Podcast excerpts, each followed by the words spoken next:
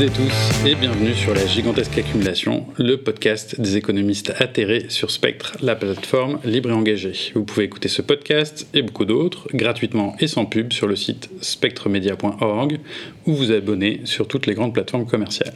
Dans cet épisode de la gigantesque accumulation, nous recevons Anaïs Engel, une économiste atterrée et maîtresse de conférence à l'université Rennes 2. Bonjour Anaïs. Bonjour.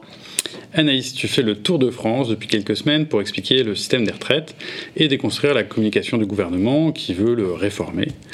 Euh, cette réforme, on peut en parler pendant très longtemps parce que le système des retraites, c'est une énorme partie de l'économie française, donc tout est lié avec les retraites, les inégalités de salaire, les études, le chômage, le genre, la finance, etc. etc. On peut aussi dire, juste en deux mots, que le gouvernement veut nous faire travailler deux ans de plus et que c'est inacceptable. Tout le monde semble avoir compris d'ailleurs, puisqu'il y a eu deux énormes journées de mobilisation en, janvier, euh, et tous les sondages d'opinion montrent qu'une euh, majorité croissante de personnes est opposée à la réforme. Alors ce que je te propose de faire pour commencer, c'est de nous dire ce qui te paraît le plus important pour celles et ceux qui devraient animer une heure d'information syndicale ou une assemblée générale, qui devraient présenter la situation, expliquer pourquoi il y a une mobilisation. Euh, que ce soit dans une entreprise, dans une fac ou dans une salle des profs, par exemple. Aujourd'hui, euh, dans le système actuel euh, de retraite, on a donc différents paramètres. Le système, il est dit paramétrique, et notamment, il y a un des paramètres qui est le l'âge légal d'ouverture des droits. Donc aujourd'hui, il est à 62 ans ou 60 ans quand on a fait une carrière longue ou pénible. et dans le projet de réforme du gouvernement, la première chose, c'est que cet âge légal, il sera reporté à 64 ans. Donc ça veut dire en fait deux ans de plus pour tout le monde, hein, comme tu l'as souligné, parce que même les personnes qui ont une carrière longue ou pénible, euh, elles passeraient de 60 à 62 ans. Donc c'est vraiment deux ans de plus pour euh, chacun d'entre nous et chacune d'entre nous aussi. Euh, alors donc ça, ça veut dire que on travaillerait tous et toutes plus, enfin du moins pour celles et ceux qui ont encore un emploi à, cet âge-là, hein, parce que c'est pas le cas de tout le monde.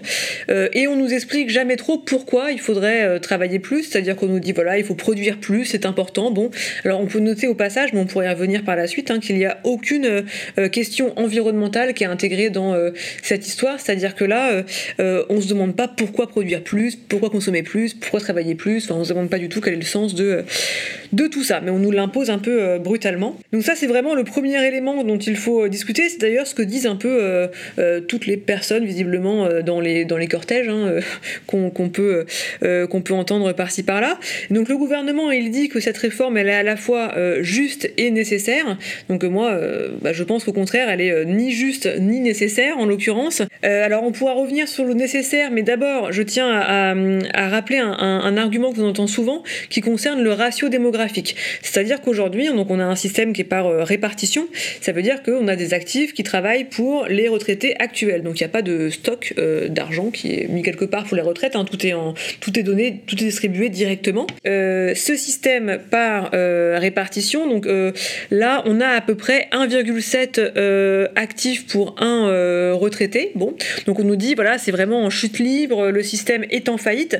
Or, ce qu'il faut bien avoir en tête, c'est qu'il y a déjà eu trois grosses réformes du système de retraite depuis 2000, euh, qui est donc la réforme Fillon en 2003, la réforme Verse en 2010 et la réforme Touraine en 2013, qui ont déjà en fait pris en compte ce ratio démographique. Donc cet argument-là, il faut arrêter de le sortir à tout va, puisque en fait on l'a déjà pris en compte la baisse du ratio démographique. Donc de ce point de vue-là, le système euh, n'est pas du tout euh, en crise. Donc on pourra revenir après sur le côté euh, financier, hein, sur l'aspect financier, mais juste d'abord, l'argument qui me paraît le plus important, c'est celui concernant la justice sociale de ce projet.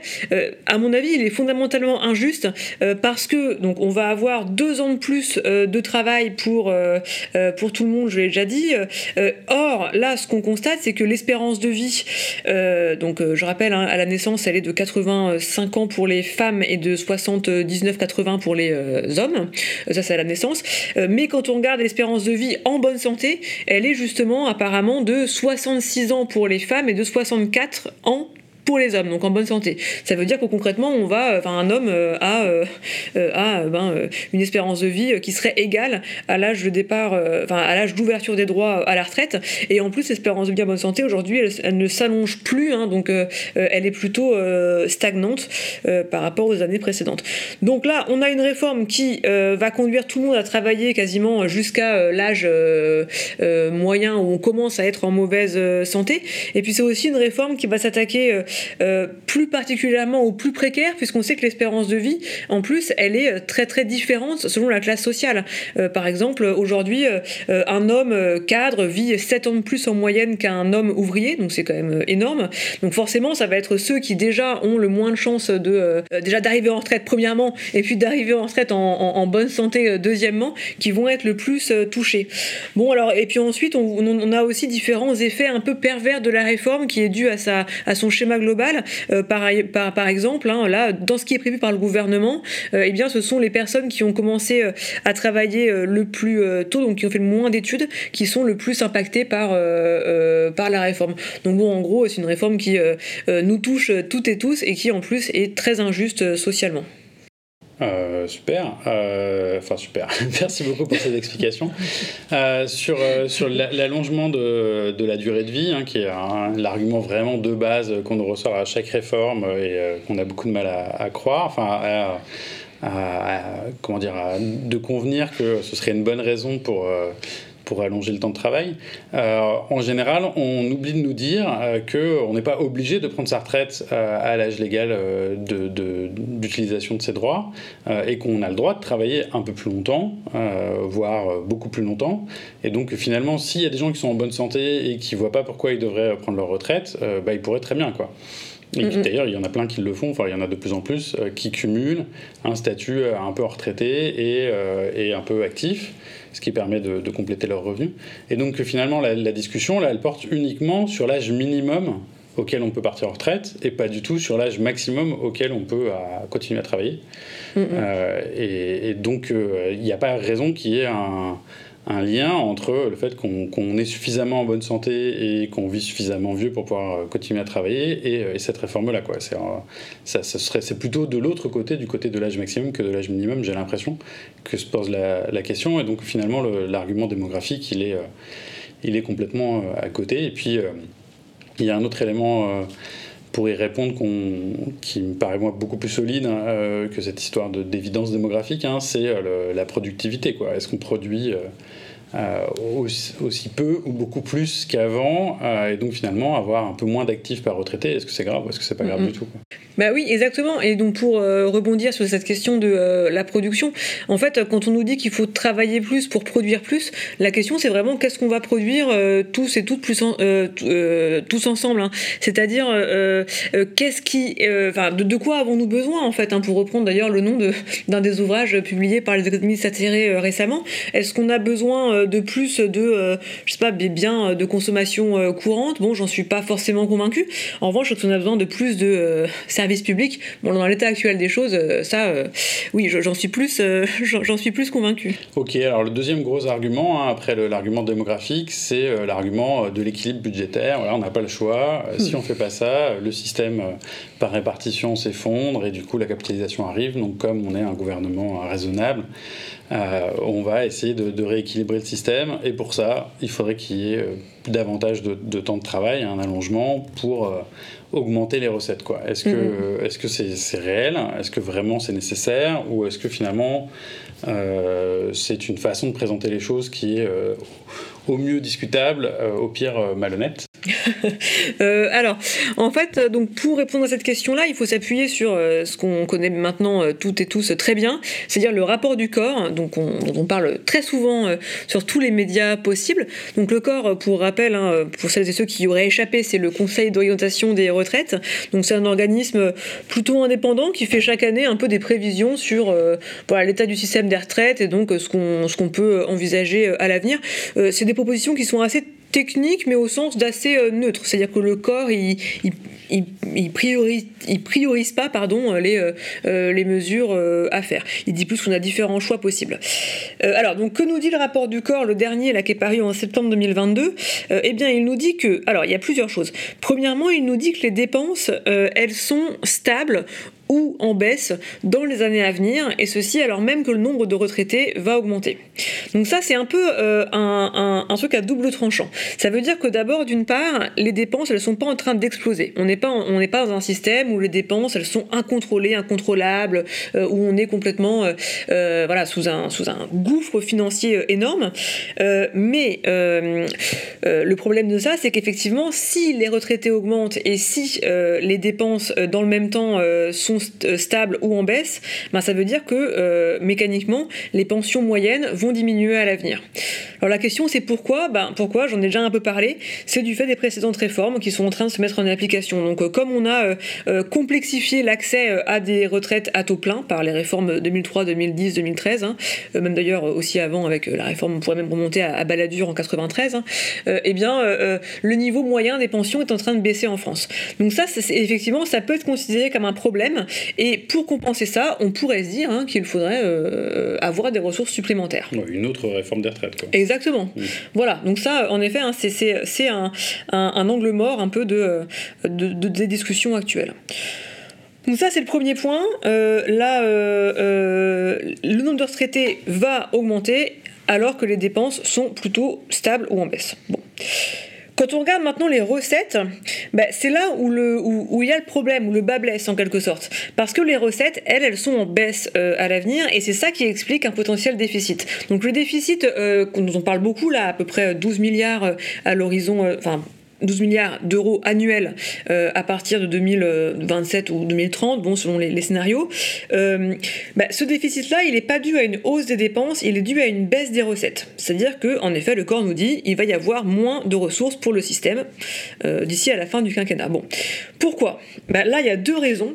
la première raison, c'est que il y a depuis quelques années, hein, on peut dire depuis une, bon, une dizaine, une vingtaine d'années, euh, beaucoup de cotisations sociales qui sont exonérées.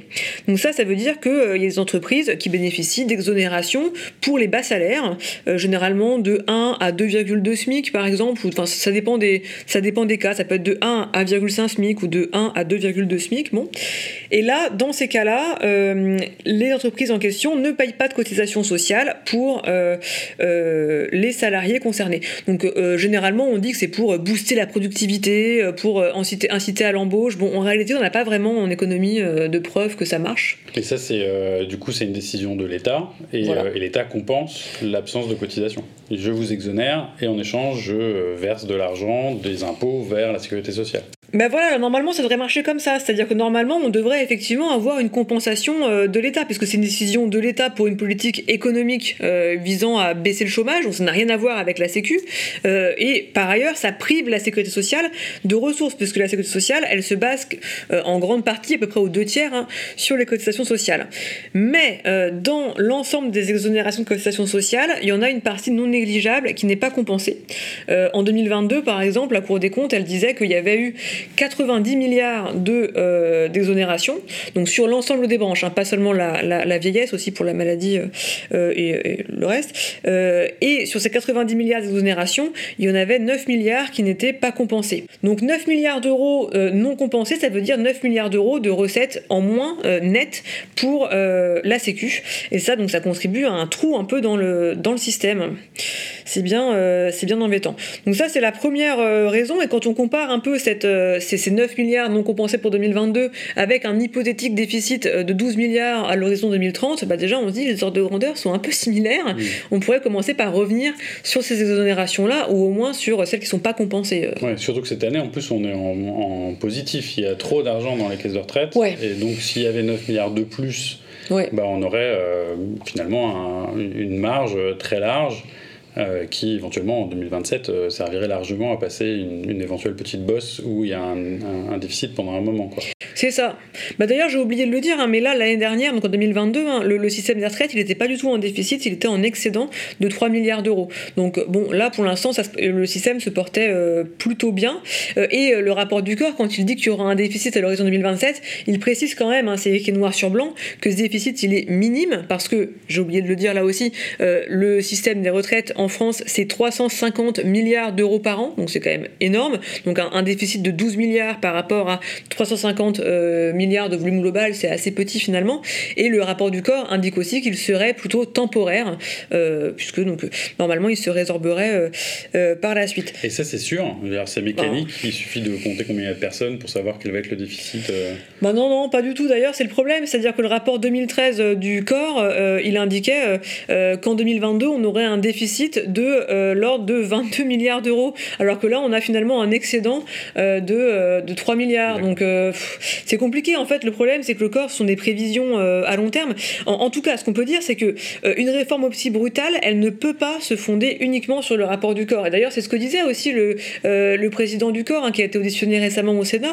Lui disait que ce rapport-là n'avait aucunement vocation à être utilisé euh, pour ce type de réforme aussi, euh, aussi importante et aussi brutale. Quoi. D'accord, donc du coup, en fait, il, a été euh, instrumentalisé comme outil de communication, et alors qu'il n'est pas particulièrement favorable pour faire ça. Oui, exactement. et donc, ça veut dire à quel point ils n'ont absolument rien comme base pour justifier de faire une réforme, parce que c'est vraiment très difficile d'aller trouver des arguments pour dire que c'est urgent, et c'est le seul argument qui leur reste, puisque ils avaient tenté de lancer la communication sur d'autres sujets euh, sur euh, grâce à la réforme des retraites, on aura des moyens pour faire euh, une politique de santé, une politique éducative, puis après expliquer que finalement, grâce à cette réforme, ça allait monter les retraites minimales pour les agriculteurs ou je sais pas quoi. Et là, ils ont abandonné tout ça.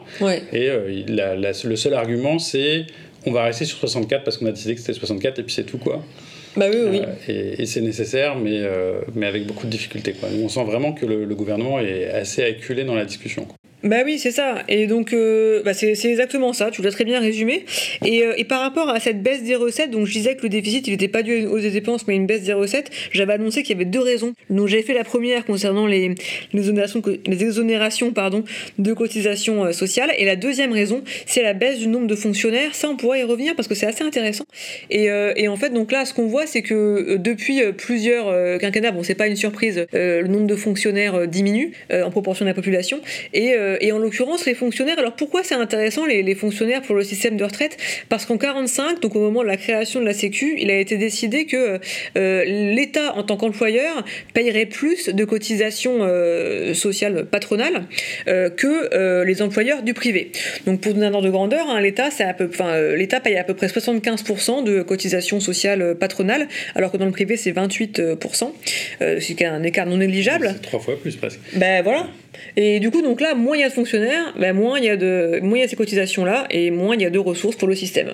Donc c'est, euh, en fait, c'est une, réforme dont le, le, patron qui va plus en profiter, c'est l'État, quoi. Exactement. D'accord. Donc ça permet de réduire les impôts, euh, de, voilà.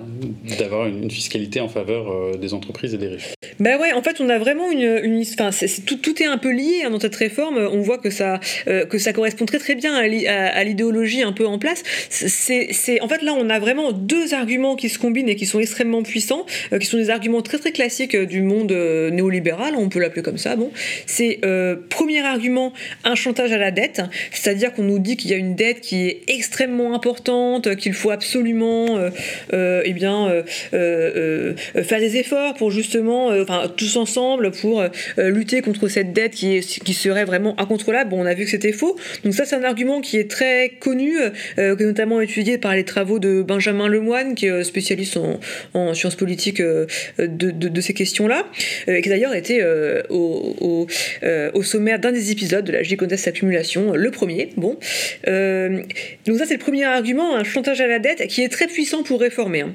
Et le deuxième argument qui se combine avec celui-ci, c'est un argument qui est là aussi très connu de nos collègues en sciences politiques, qui est le fameux thème de il n'y a pas d'alternative, donc qui s'appelle en anglais There is no alternative, le fameux TINA, mhm. qui a été mis à l'honneur par Margaret Thatcher dans les années 80, hein, euh, qui est tristement célèbre. Et donc, les deux se combinent. Donc, d'un côté, il y a un déficit énorme, donc on nous présente comme énorme, donc il faut absolument réformer. Comment réformer? Eh bien, par cette réforme-là, il n'y a aucune alternative. Et tous celles et tous ceux qui disent le contraire, eh bien, sont taxés de complètement irréalistes, échevelés, complètement à côté de la plaque.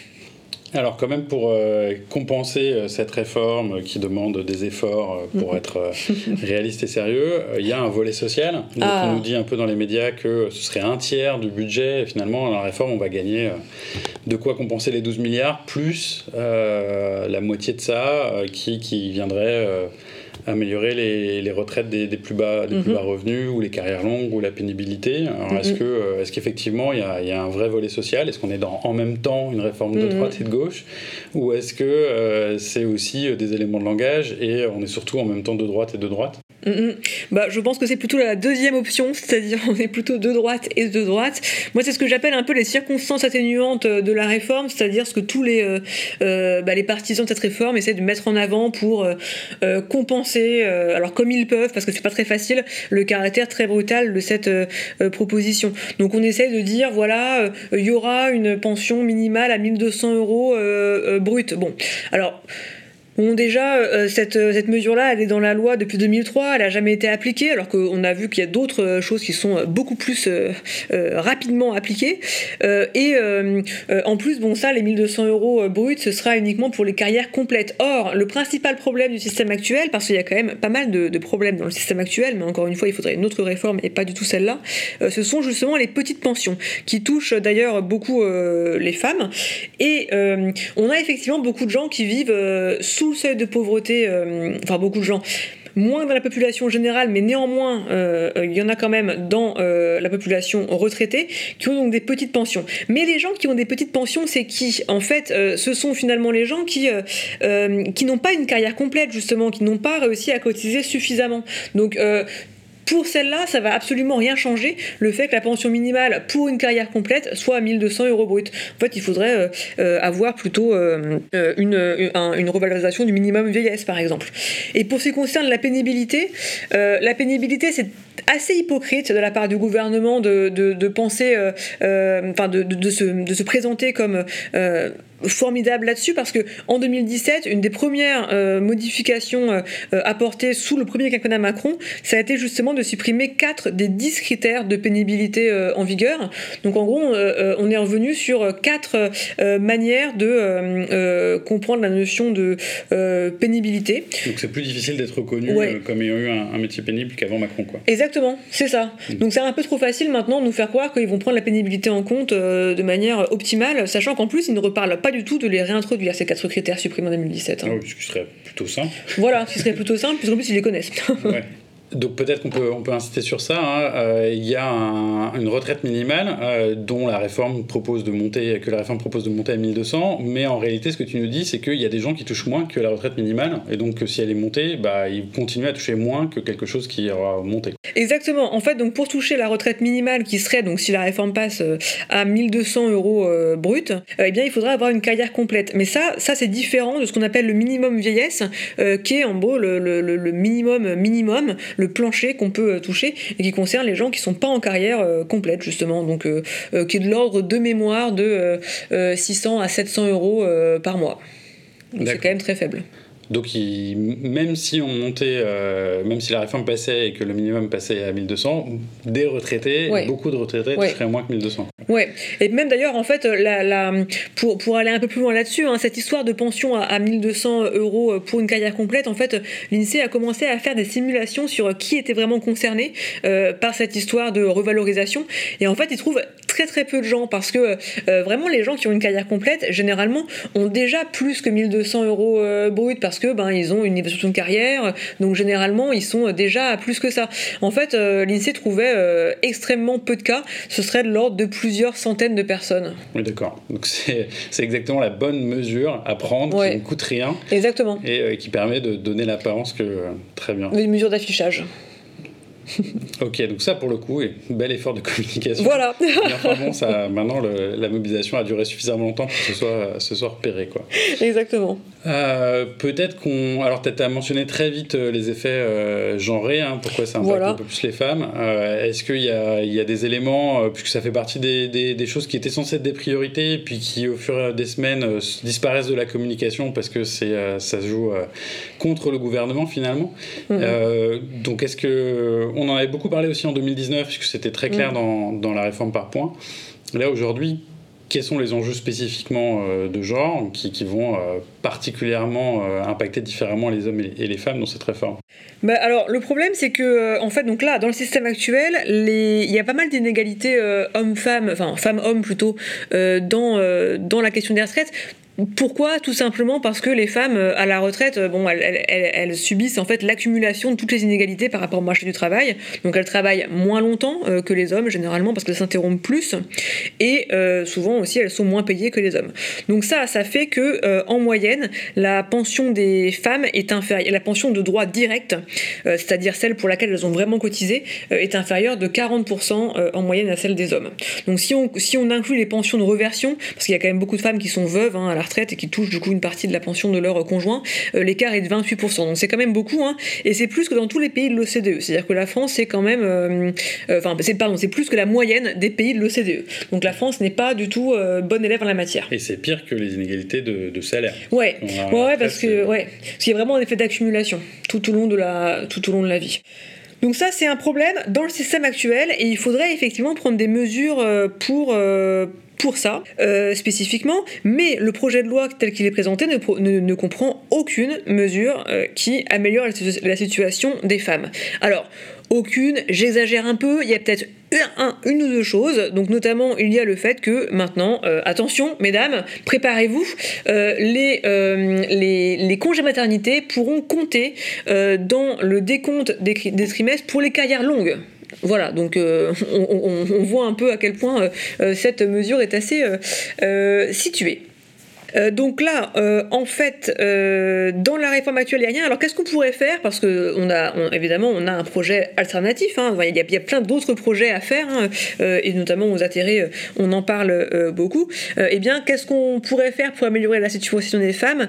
À mon avis, la première mesure à prendre, ce serait de supprimer le mécanisme de la décote, qui concerne beaucoup plus les femmes que les hommes. Alors la décote, c'est un peu technique, mais si vous voulez, en, en, un exemple, imaginons que je dois travailler 43 euh, annuités, euh, mais donc je cotise seulement 40, 40 annuités. Bon, euh, j'arrive à la retraite, je veux partir, donc je, clôture mes droits, bien.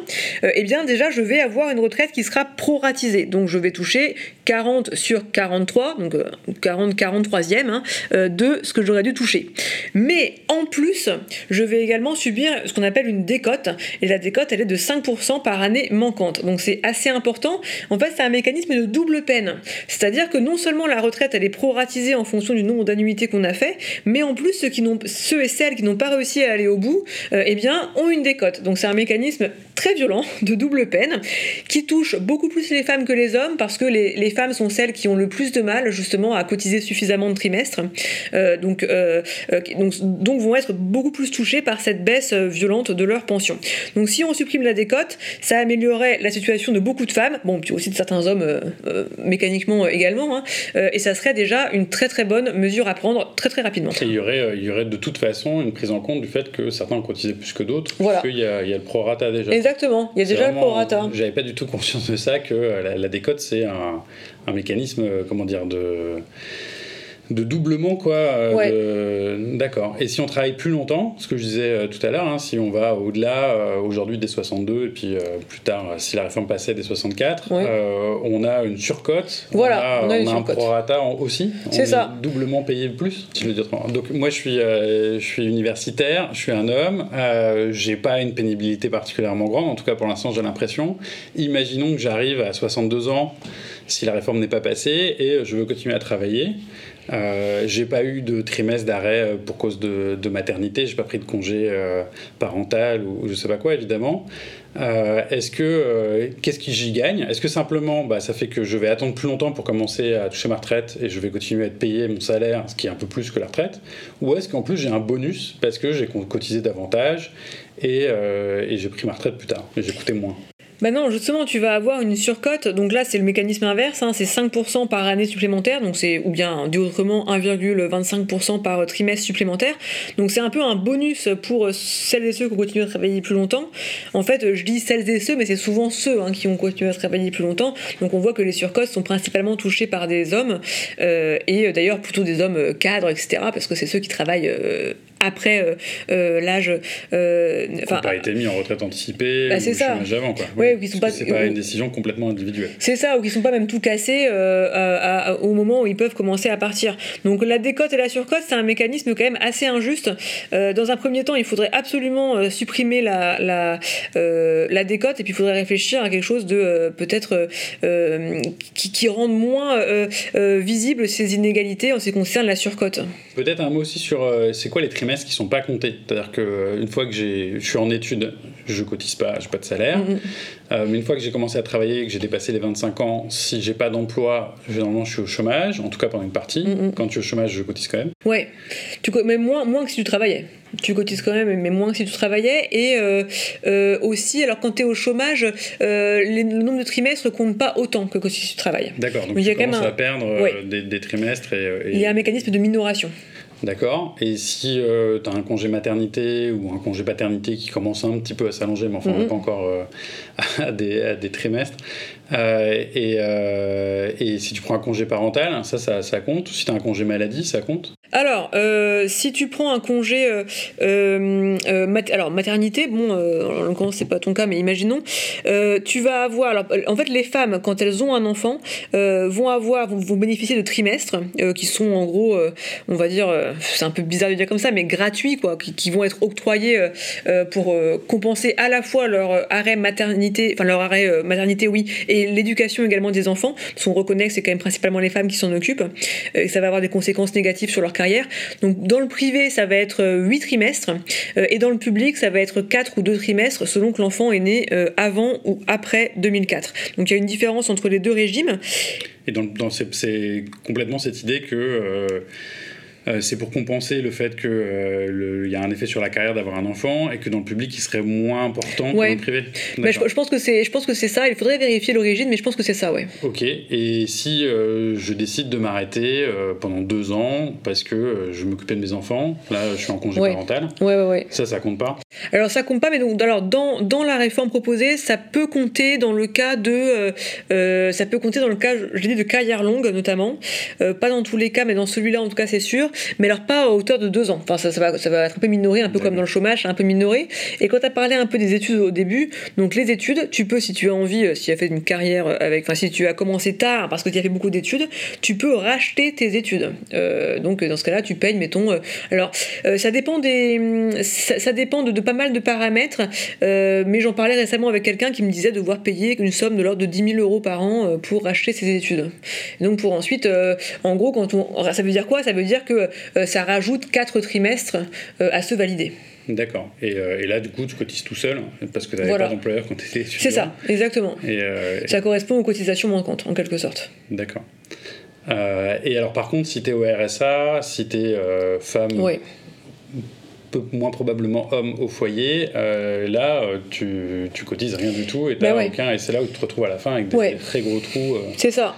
D'ailleurs, c'est ça qu'on propose pas mal aux atterrés, hein, c'est de inclure des, un mécanisme un peu de validation de trimestre pendant notamment les périodes de RSA. Sinon, c'est vraiment la, double, voire triple peine. Enfin, on est pauvre, on gagne pas beaucoup, on a peu d'accès à l'emploi. Enfin bon, bref, on va mourir plus jeune. Enfin, il n'y a, a, rien qui va. C'est la spirale, la spirale vers le bas. Et en plus, on ne cotise pas, donc on n'accumule pas de droit à la retraite. Si tu t'en sors, à la fin, on te le fait quand même payer euh, Exactement. à la retraite. C'est ça. Ok. Euh, alors pour aller dans des choses euh, plus positives, tu disais que tout à l'heure que pour les fonctionnaires, on n'en avait pas recruté, on avait baissé le nombre de fonctionnaires depuis plusieurs quinquennats et que ça avait un gros effet parce que l'État, quand il emploie des gens, il cotise beaucoup. Euh, du coup, si on recrutait plus de gens, euh, si de nouveau on avait des politiques euh, de fonction publique importantes, et en particulier si on arrêtait d'avoir de la délégation de services publics ou mmh. de l'aide directe aux entreprises en disant l'argent de l'État il va servir à aider les entreprises à embaucher, mais au lieu de faire ça, on utilise cet argent pour embaucher des gens directement, bah, du coup on cotise beaucoup plus. Quoi. et à côté du nombre de fonctionnaires, est-ce qu'il y a un effet du salaire des fonctionnaires? Puisque les salaires des fonctionnaires, ils sont connus pour ne pas être très élevés.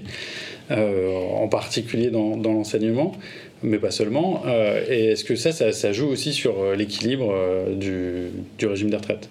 Bah oui, alors c'est une, euh, c'est une très bonne question parce qu'effectivement, on a de plus en plus l'impression que la réforme en cours, euh, euh, il y a anguille sous roche en ce qui concerne les fonctionnaires. Alors c'est pas moi qui le dis sorti de mon chapeau, c'est notamment une, une note qui a été publiée récemment par le collectif Nos services publics qui est disponible en ligne, hein, qu'on peut chercher, que tout le monde peut, peut, peut retrouver facilement, qui a été publiée le 27 janvier dernier. Euh, donc 2023. Alors, dans cette note, euh, on remarque plusieurs choses. Donc j'ai déjà expliqué tout à l'heure hein, que euh, euh, la, baisse des recettes qu'on constate euh, à l'horizon 2027 ou 2030, hein, elle, serait en partie due, enfin elle est en partie due à la baisse du nombre de fonctionnaires. Ça c'est une chose. Et ce que ce qu'on constate également, c'est que le rapport du corps, dans le rapport du corps, il est écrit noir sur blanc que le corps reprend les hypothèses du gouvernement, enfin que le gouvernement lui a, lui a fourni, en particulier Bercy, et qu'a dit Bercy au corps, eh bien, Bercy a dit qu'il fallait s'appuyer sur des hypothèses extrêmement euh, restrictives en matière de fonctionnaires. C'est-à-dire quand on regarde finalement ce que ce qu'annonce Bercy, euh, eh bien, on, enfin, on, peut le lire comme ça. Euh, en 2027, enfin d'ici à 2027, pardon, il n'y aura pas de recrutement dans les services euh, publics, ce qui est assez euh, impressionnant. Euh, et en plus, les salaires réels des fonctionnaires baisseront de 11% d'ici à 2027, donc d'ici à la fin du quinquennat.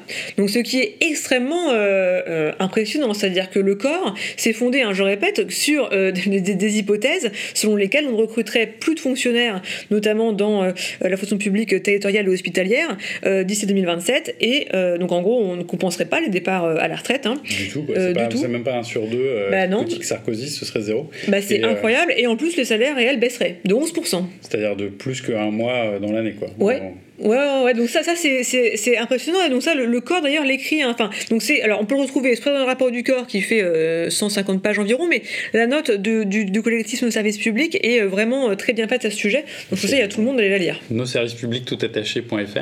Voilà. Et, et, donc du coup, alors, bon, on peut, on peut imaginer que c'est simplement un enjeu de com. Euh, et donc, euh, Bercy a dit bon, bah, prenez toutes les hypothèses les plus négatives pour faire apparaître un déficit. Euh, donc, finalement, simplement, c'est pas réaliste, c'est juste malhonnête. ou alors c'est une comment dire une déclaration de guerre encore plus brutale contre les services publics et c'est un projet de de réduction des, des, conditions de travail et des, et des services rendus aux usagers qui, qui, est annoncé indirectement, discrètement à cette occasion-là. Bah c'est ça, c'est-à-dire qu'il y a deux, y a deux hypothèses possibles. Hein. Soit le déficit il est artificiellement gonflé, comme tu le dis, parce que bah, supposer qu'il y a moins de fonctionnaires, c'est supposer qu'il y aura encore moins de recettes, comme j'ai déjà dit, et donc le déficit est plus grand. Bon, euh, donc ça c'est la première euh, hypothèse. Donc ça, ça veut dire que si elle est vraie, eh bien le déficit n'est pas du tout aussi grand que qu'annoncé, et donc la réforme des retraites en fait elle est encore moins nécessaire que euh, ce que le gouvernement dit. Bon, deuxième hypothèse, eh bien en fait effectivement il y aura beaucoup moins de, de fonctionnaires en 2027 et en plus ils seront moins bien payés. Euh, mais donc ça, ça, ça veut dire qu'il y aura beaucoup moins de services publics et c'est incompréhensible euh, si on se réfère à toutes les déclarations euh, récentes du gouvernement qui nous annoncent que l'hôpital c'est important, l'école c'est important, il faut mieux payer les profs, il faut mieux payer les, policiers, bon, tous les services publics qui sont essentiels au fonctionnement de l'État. Oui, alors pour l'instant, les augmentations euh, dans la santé et l'éducation, les policiers, je suis moins sûr, mais euh, euh, ça, disparaît très vite avec l'inflation et on est plutôt, effectivement, en baisse hein, si, ça continue dans cette direction-là. Exactement.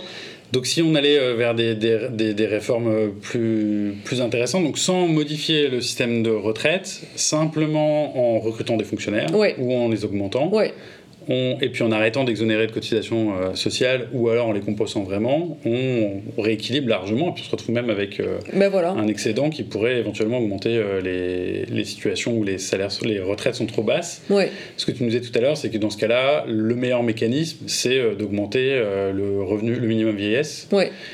comme ça, on est sûr d'avoir des retraités les plus pauvres, moins pauvres. Exactement. Voilà. Bah, en gros, en fait, hein, pour, euh, pour faire des. Qu'est-ce qu'elles sont proposer pour, euh, euh, pour faire une autre réforme et donc pour la financer Parce qu'effectivement, il faut financer l'augmentation des petites retraites. Bah, il faut s'attaquer aux deux piliers dont je parlais tout à l'heure qui conduisent à une baisse des recettes. Un, la baisse du nombre de fonctionnaires et deux, l'exonération des cotisations sociales.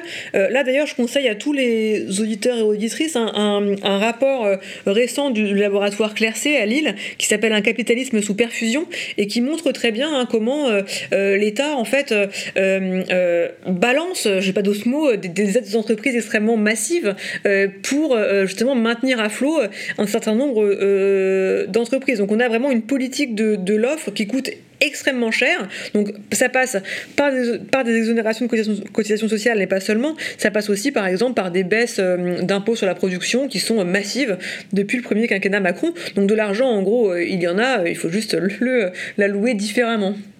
Finalement, euh, dans cette histoire de, lutte euh, contre la réforme des retraites, moi j'ai l'impression que c'est beaucoup plus. Euh, enfin, ce, qui joue est beaucoup plus large, quoi. Ce qui joue concerne vraiment dans quel monde on veut, dans quel monde on veut vivre, comment on répartit la valeur créée, à la fois entre actifs et entre retraités, mais aussi entre.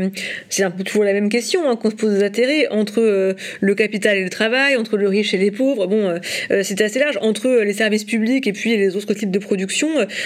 Donc finalement, à mon avis, cette, mobilisation-là, elle renvoie euh, pourquoi on travaille, pourquoi on consomme, pourquoi on produit, euh, au sens de ce qu'on fait, euh, au sens en fait un peu de, la vie. Hein, finalement, c'est des questions beaucoup plus larges.